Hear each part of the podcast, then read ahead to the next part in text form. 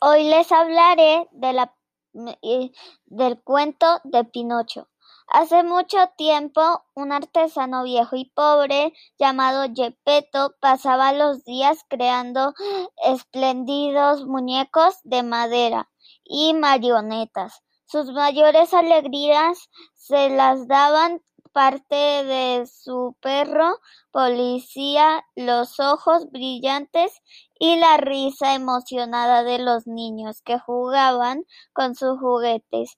Estaba contento con su trabajo y su vida, pero tenía un deseo secreto, ser padre algún día de un niño de verdad. Un hada de alas azules quería recompensar a Gepetto por su buen corazón.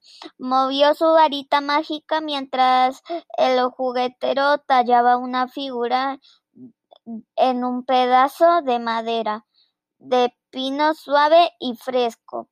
La pequeña marioneta parecía cobrar vida y se reía y se agitaba en sus manos. Es la mejor marioneta que he hecho, dijo Gepetto cuando terminó. Te llamaré Pinocho. Quédate quieto ahora para poder pintarte, querido niño. Tan pronto como el artesano hubo terminado, Pinocho saltó y corrió por toda la habitación deseosa de ver el mundo entero. La despreocupada marioneta salió corriendo por la puerta y llegó a la plaza de la aldea. ¡Qué lugar tan, tan maravilloso! Tiendas, vendedores de fruta, pan, salchichas. Se lanzó entre la multitud, la multitud mirando todos los puestos y escapó Gepetto y policía corrieron detrás de Pinocho pensando que podría meterse en problemas y por supuesto que lo hizo, porque mira para arriba y no de frente Pinocho. No vio un carrito cargado hasta del tope con ruedas de queso, con un coche y una caída la marioneta y el queso se encontraron. Pinocho corrió y, y detrás de él corrió del el alguacil del pueblo. El guardián pescó a Pinocho por el cuello y dijo Este necesita estar en la escuela y no me en problemas. Gepetto sabía que Pinocho tendría que ir a la escuela, así que vendió su único abrigo, abrigo para comprarle un libro de texto. Se lo dio y le dijo, Pinocho, para ser como un niño de verdad debes ir a la escuela, ve y llévate al, a policía para que Pinocho partió hacia la escuela con policía siguiéndolo a corta distancia. En la esquina oyó la música de un teatro de marionetas y se detuvo a ver el espectáculo. Policía sabía que Pinocho no debía quedarse quedarse Así que empezó a gruñir y a tirar de la manga del muñeco. Déjame, policía, quiero mirar, le dijo Pinocho, pero Policía solo gruñía más alto. El ruido interrumpió la función y el señor Grumbolo del Titero se enojó, les gritó a Pinocho y a Policía y los ahuyentó. Pinocho y Policía se fueron a, a la vuelta de la esquina, se encontraron con un asunto zorro. Cuando el zorro oyó que Pinocho iba a la escuela, movió eh, negativamente la cabeza y se rió. Oh, no, no, mi amigo, eso no es para ti. Los niños de verdad no quieren ir a la escuela, sino navegar por el mar de los Tujanes hasta la isla de, de los escapados donde se divierten y juegan todo el día. Puedo verte un bo mm, puedo vender verte un boleto si quieres. A Policía no le interesaban las ideas del zorro e intentó decírselo a Pinocho, pero algunas marionetas no hacen caso. En un abrir y cerrar de ojos, Pinocho vendió su libro para comprar un boleto para la isla de los escapados. Iba a ser un niño de verdad y a divertirse. Cuando el zorro se fue, apareció el hada de las alas azules y le preguntó al muñeco Pinocho, ¿por qué no vas a la escuela? Oh, pero sí, es, es que estaba ayudando a este amigo a orientarse. Y con esa gran mentira la nariz de Pinocho le empezó a crecer tan pero tan larga que una mariposa voló y se reposó en ella. Pinocho empezó a llorar, prometió ser, ser bueno e ir, irse derecho a la escuela. El hada lo perdonó y con un movimiento de su varita le regresó Santigua Nariz. Cuando Pinocho llegó a la escuela se encontró con Bilito, un niño que salía para la isla de los escapados. Pinocho sin pensar en Gepetto ni en la el hadas y sin escuchar a policía se fue también. Al principio la isla de los escapados le pareció maravillosa, todo era todo era carnavales y, dulces y bicicletas. No había nadie que, diera órdenes. Pinocho y Bilito jugaron todo el día. policía se mantenía cerca, pero no participó en la diversión. Se detuvieron cerca de un lago para descansar.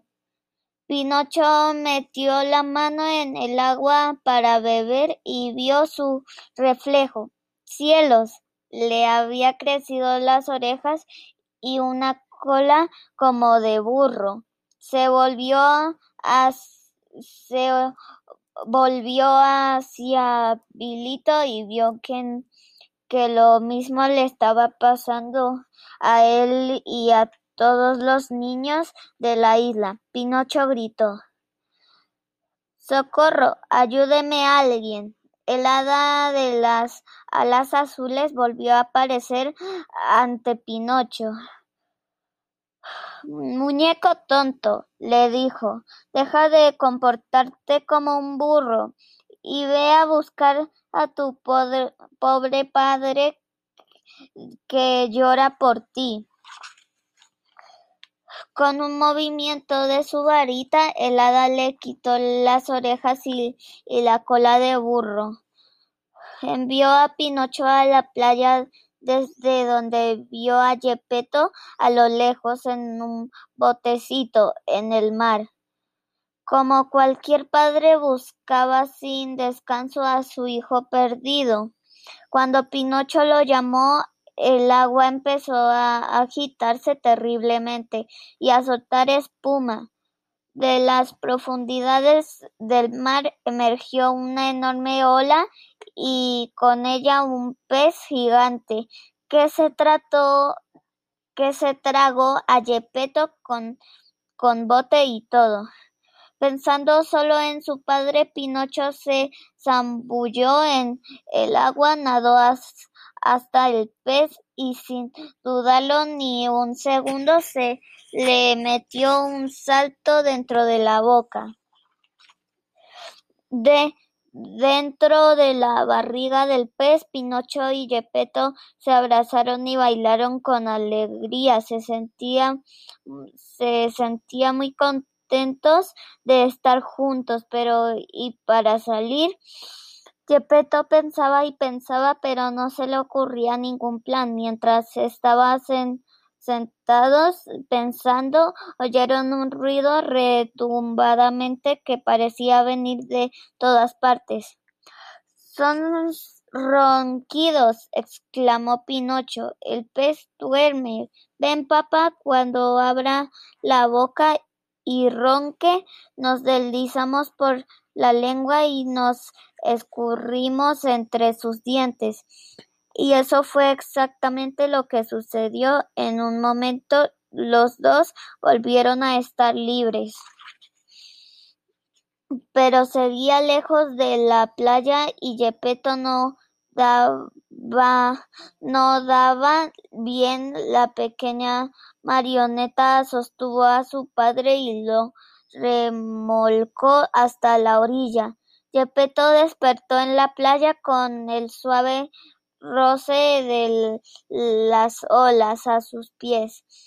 A su lado se encontraba policía vigilante y, leal, y en su regazo estaba ¿qué cosa? un niño. No, una marioneta ni un muñeco de madera, sino un niño de carne y hueso. Y así Pinocho aprendió la lección más sencilla y la más importante de todas. Ser una persona de verdad quiere decir ni más ni menos que, que amar y preocuparse por los demás. Fin. Gracias por escuchar la historia y adiós. Hola, soy Juliana y les voy a leer unas extrañas medusas. Parecía un día cualquiera en las profundidades del mar, pero aquella tarde había llegado hasta fondo coral un extraño banco de medusas. No eran las medusas transparentes y uniformes de siempre. Estas no movían sus bracitos a la par, ni tenían proporcionados cuerpos en forma de paraguas. Parecía como si estuvieran muertas. Los habitantes de Fondo Coral se pusieron muy nerviosos y acudieron a pedir ayuda a Tritón, el rey del mar. En pocos días el problema se volvió aún mayor. Muchas tortugas marinas se habían puesto muy enfermas. Desde la superficie del mar llegaban noticias inquietantes. Una enfermedad desconocida se extendía entre los albatros. Incluso la gran ballena jorobada se encontraba fatal y no salía de la cama. Todos ellos tenían algo en común. Habían comido alguna de estas extrañas medusas. Tritón convocó un consejo extraordinario. Había que averiguar qué estaba pasando y dónde procedía aquellas medusas tan venenosas. Para ello se creó una comisión integrada por los más sabios del mar. La comisión cita a un gran número de animales marinos, entre ellos a, representantes de las especies más afectadas. Fue un albatros errantes que había dado la vuelta al mundo más de cien veces el que les dio la clave. No se trataba de medusas, sino de plásticos. Las aves también nos estamos envenenando. Esos plásticos se parecen mucho a las medusas cuando quedan flotando en el mar y las especies que se alimentan de ellas se confunden. Es culpa de los humanos que arrojan al mar toda su basura, explicó el albatros. Un murmullo de asombro se produjo entre los presentes. Es un verdadero problema, sentenció la anciana ballena. Tras mucho deliberar, fue una joven tortuga la que dio con la solución. Todos los habitantes del mar debían coordinarse para agitar las aguas y lograr expulsar hacia la costa todo aquel plástico venenoso. Si provocamos una fuerte marejada, las olas limpiarán el mar. Al día siguiente, hasta el último animal marino se hallaba en su puesto. Fue el pez trompeta quien dio la señal.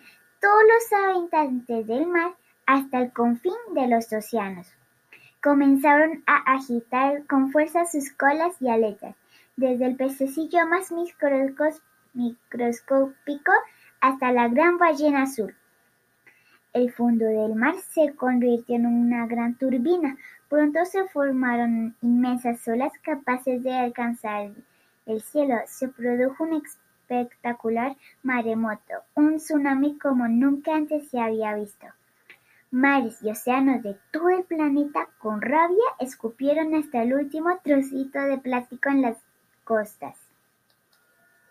Cuando el mar se tranquilizó, los humanos se encontraron una gran imagen espantosa. Millones y millones de toneladas de plástico se extendían a lo largo de la costa amontonándose en las playas, colgando de los acantilados, sepultando los litorales rocosos. Solo así, al verlo todo de golpe, se dieron cuenta del problema. El mar nos ha devuelto lo que es nuestro, dijo un hombre muy anciano, y parecía estar contento por ello. Los humanos tardaron años en recoger toda aquella basura. El tsunami de plástico enseñó a los hombres a temer las consecuencias de sus actos. Entendieron que la Madre Tierra se había rebelado contra su irresponsabilidad y egoísmo devolviéndose todo aquel veneno. Y así sería a partir de ahora, porque el mar no quiere nada que no sea suyo. ¡Ping! Los siete cabritillos y el lobo. Queridos hijitos, voy a buscar algo de comer, les dijo la cabra a sus siete cabritillos. Tened cuidado con el lobo feroz. Sobre todo, no le dejéis entrar en casa. Los cabritillos se prometieron a al poco rato el lobo llamó a la puerta. Abrid, cabritillos, gritó, soy vuestra madre. Pero los cabritillos vieron sus patas negras y contestaron, no, tú, eres, tú no eres nuestra madre. Ella no tiene las patas negras. Entonces el lobo fue donde el panadero y le pidió que le cubriera las garras de harina. Cuando el lobo volvió a llamar a la puerta, los cabritillos vieron unas patas blancas y abrieron.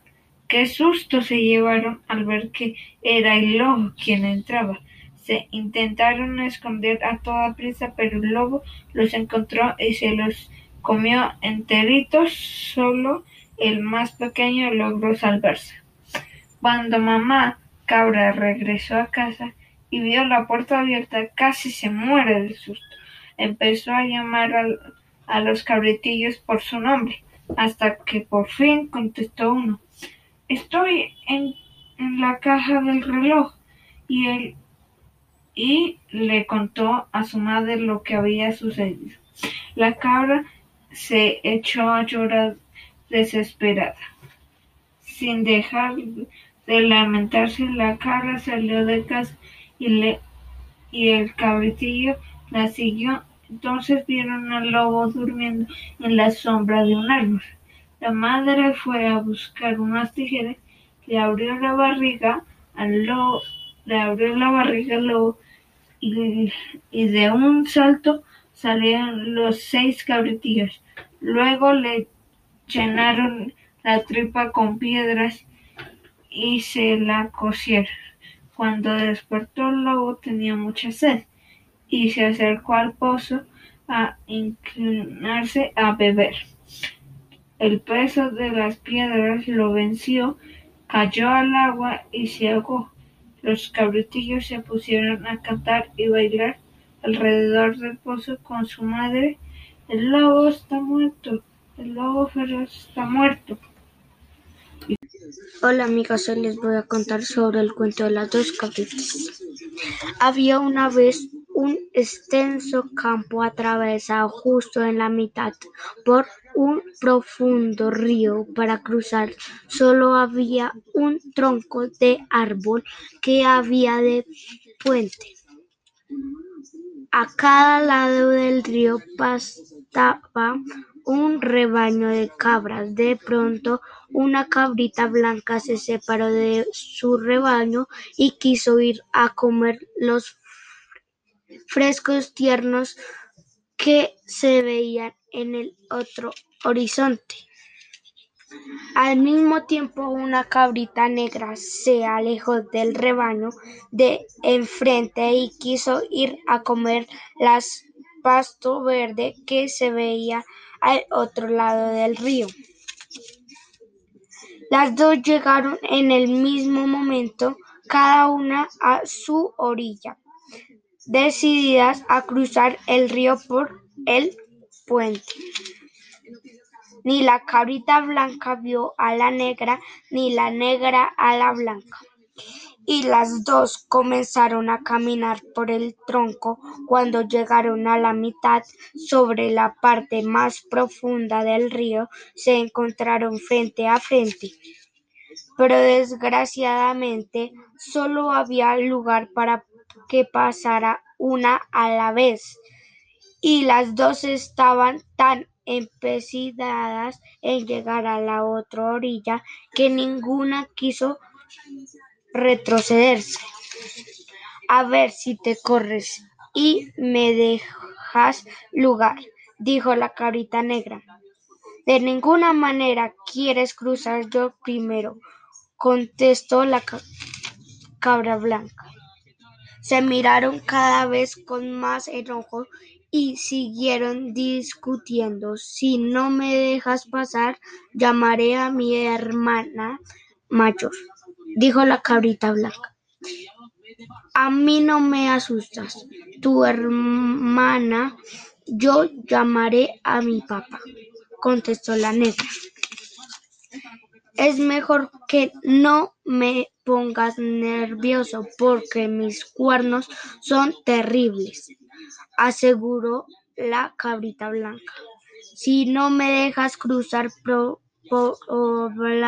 por probarás las, los míos, amenazó la cabrita negra.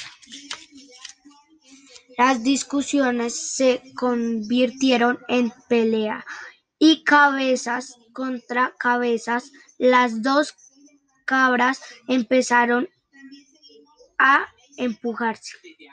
Tanto fuerza hicieron que por fin perdieran el equilibrio y cayeran del puente.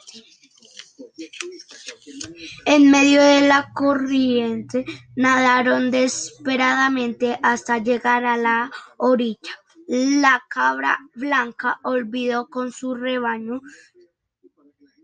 sin problema los tréboles, la cabrita negra se unió al suyo sin comer el pasto.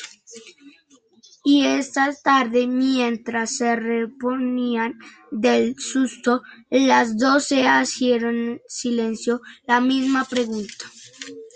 ¿Cuál sería el fin de esta historia si hubieran resuelto tranquilo el problema?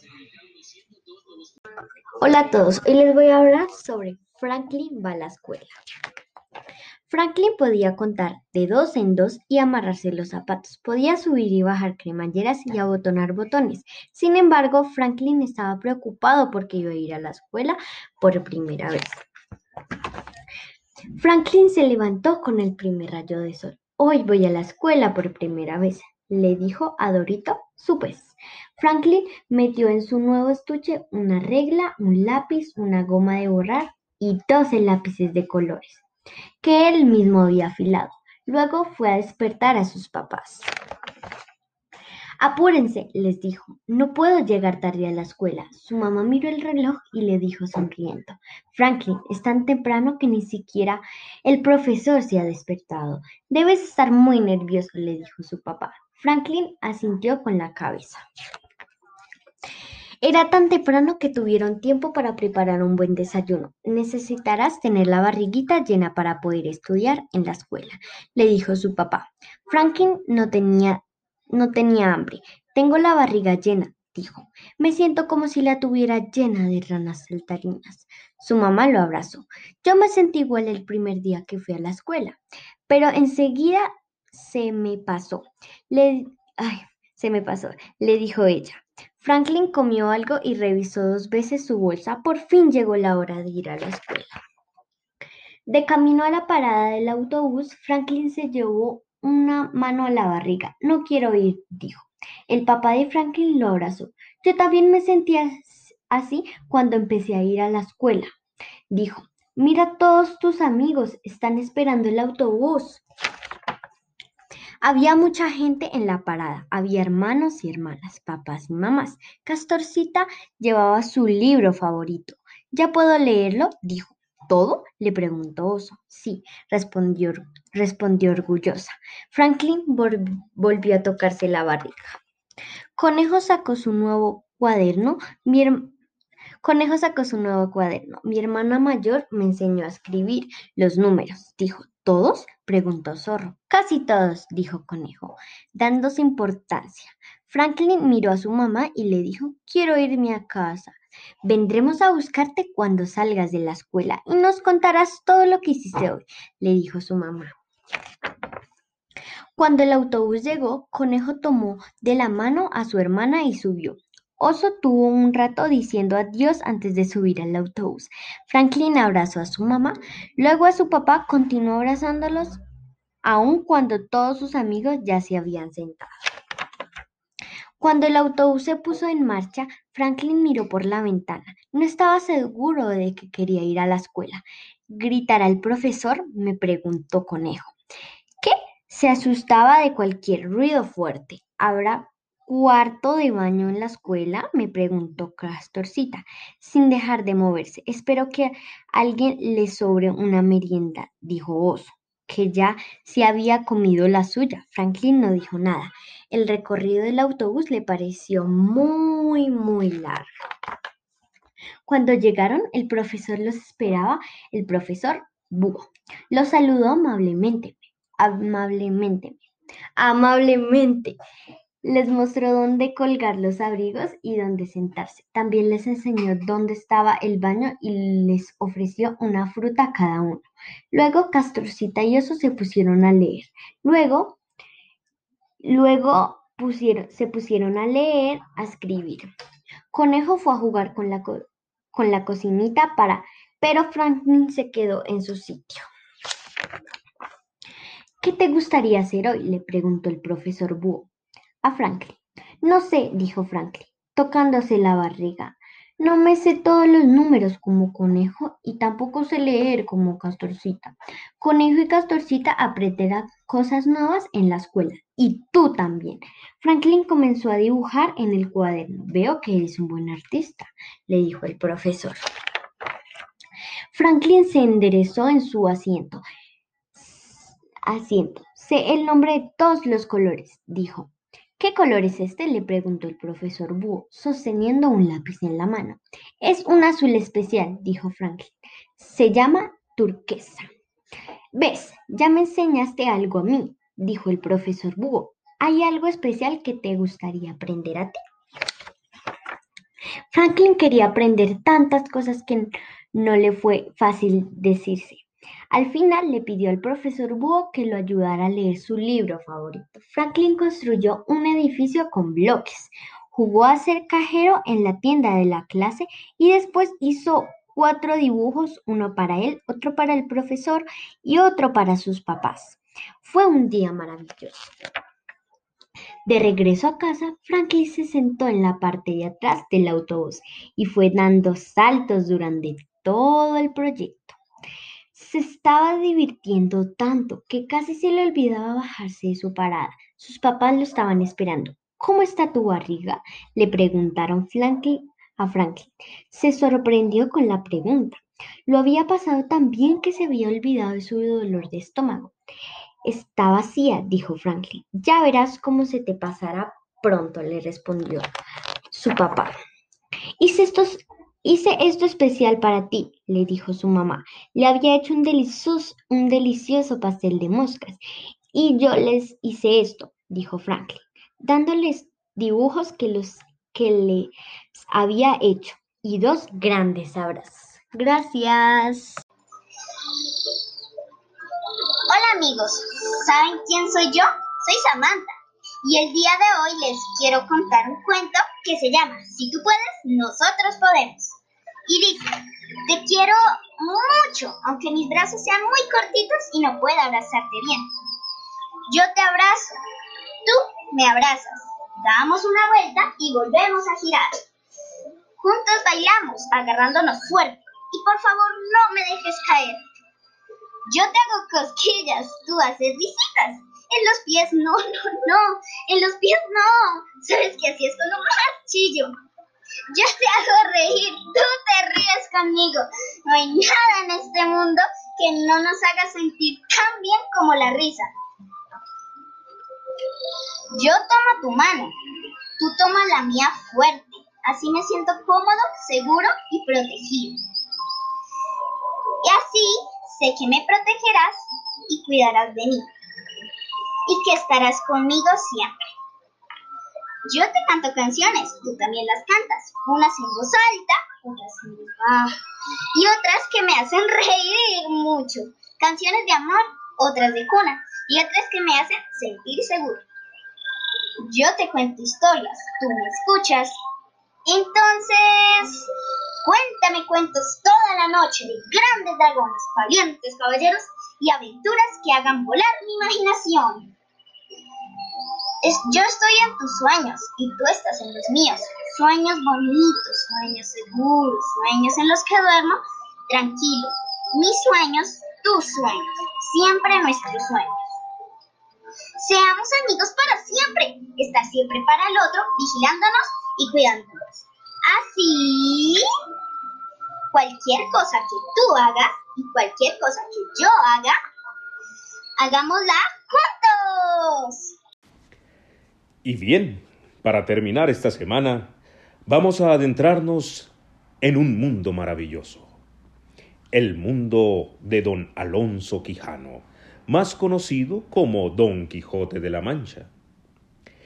En mi primer Don Quijote de la Mancha, presentamos las aventuras más famosas del conocido Hidalgo con un lenguaje adoptado para que todos, y en especial los primeros lectores y en este caso los primeros radioescuchas, descubran cómo el anciano Alonso Quijano, en su locura, se armó caballero y salió a recorrer el mundo en busca de aventuras de las que casi siempre terminó maltrecho, pero que sorprendió a todos por su extraordinario ingenio, sus valores inmortales y su indiscutible modernidad.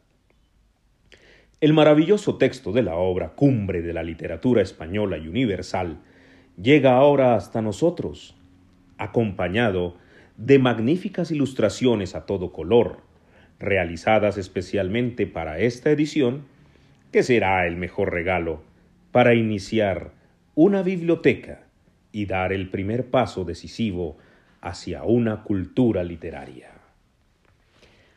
Vamos allá con mi primer Don Quijote de la Mancha, de la editorial Panamericana. Es importante recordar que Don Quijote de la Mancha fue escrito por Miguel de Cervantes Saavedra. No lo olviden, Miguel de Cervantes Saavedra. Parte 1. El ingenioso hidalgo Don Quijote de la Mancha. En un lugar de la Mancha. En un lugar de la Mancha, de cuyo nombre no quiero acordarme, vivía, no hace mucho tiempo, un hidalgo de los de lanza en astillero, adarga antigua, rocín flaco y galgo corredor. Tenía en su casa un ama que pasaba de los cuarenta, y una sobrina que no llegaba a los veinte. La edad de nuestro hidalgo rozaba los cincuenta años. Era de constitución recia, seco de carnes, delgado de rostro, muy madrugador y amigo de la casa. Dicen que tenía el sobrenombre de Quijada o Quesada, que en esto hay alguna diferencia en los autores que han escrito de este caso, aunque nosotros creemos que se llamaba Quijano. Pero esto importa poco a nuestro cuento.